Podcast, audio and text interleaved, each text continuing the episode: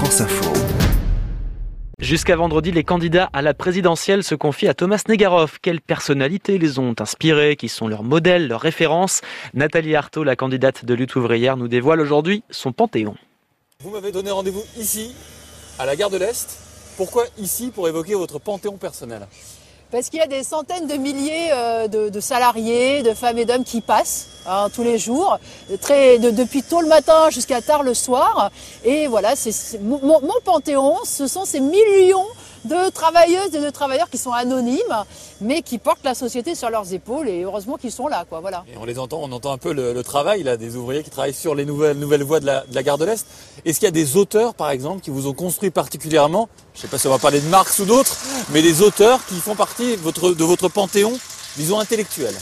Ah bah des auteurs, bien sûr, bien sûr. Alors euh, pour moi, euh, Marx, Marx qui a qui a euh, analysé les ressorts hein, de, la société capitaliste, cette course au profit qui nous amenait forcément dans une fuite en avant, et en même temps qui a dégagé cette, cette idée pour moi fondamentale hein, que les, travailleurs qui en étaient à la base pourraient la changer, pourraient la prendre en main et finalement imposer une direction collective. Pour moi, ça c'est c'est vraiment le voilà le fondement même de de, de mes convictions. Voilà.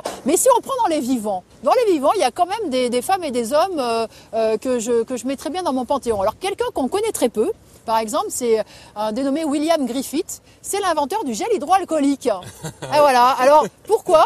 Eh ben Parce qu'il fait partie de ces inventeurs géniaux mais euh, qui, qui, qui, a refusé de, de, faire du pognon sur son invention, qui, euh, qui a refusé de le breveter. Alors c'était dans les années 70 et puis il a affiné sa, sa, recette pour pouvoir vraiment la mettre à la disposition de tous les pays du monde en fait. Et euh, en refusant, en refusant encore une fois de se faire des millions là-dessus parce que voilà pour lui le sens de son invention c'était de sauver des vies. Bah vous voyez, voilà moi ça fait partie des, des, des femmes et des hommes que, que, que j'ai envie de mettre en avant. Voilà. Je...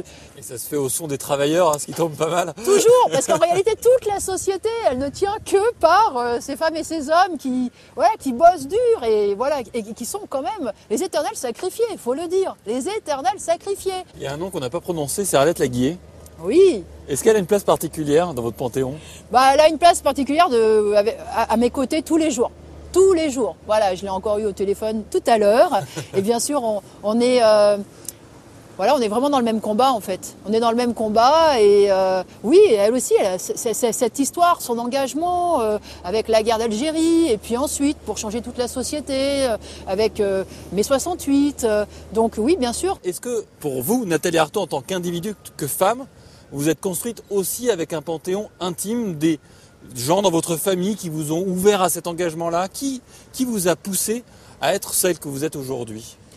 Moi, oui, j'ai eu une grand-mère qui s'est sacrément bagarrée qui a bossé toute sa vie. Elle a euh, commencé à travailler tout enfant. Hein, tout enfant, c'était euh, le monde agricole. Donc vous savez, le monde agricole, vous tenez sur vos deux jambes, vous êtes au boulot, hein, c'est ça. Hein.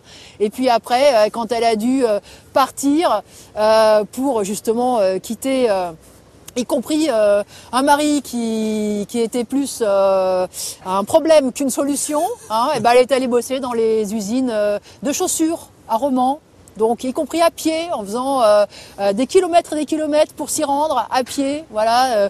donc ça, mais ça c'est c'est la vie bah, dans, dans, dans, les campagnes, dans, dans des, des, classes populaires. Elle, vous a, elle a vu votre engagement politique? Elle l'a connu? Oui, elle a connu mon engagement politique.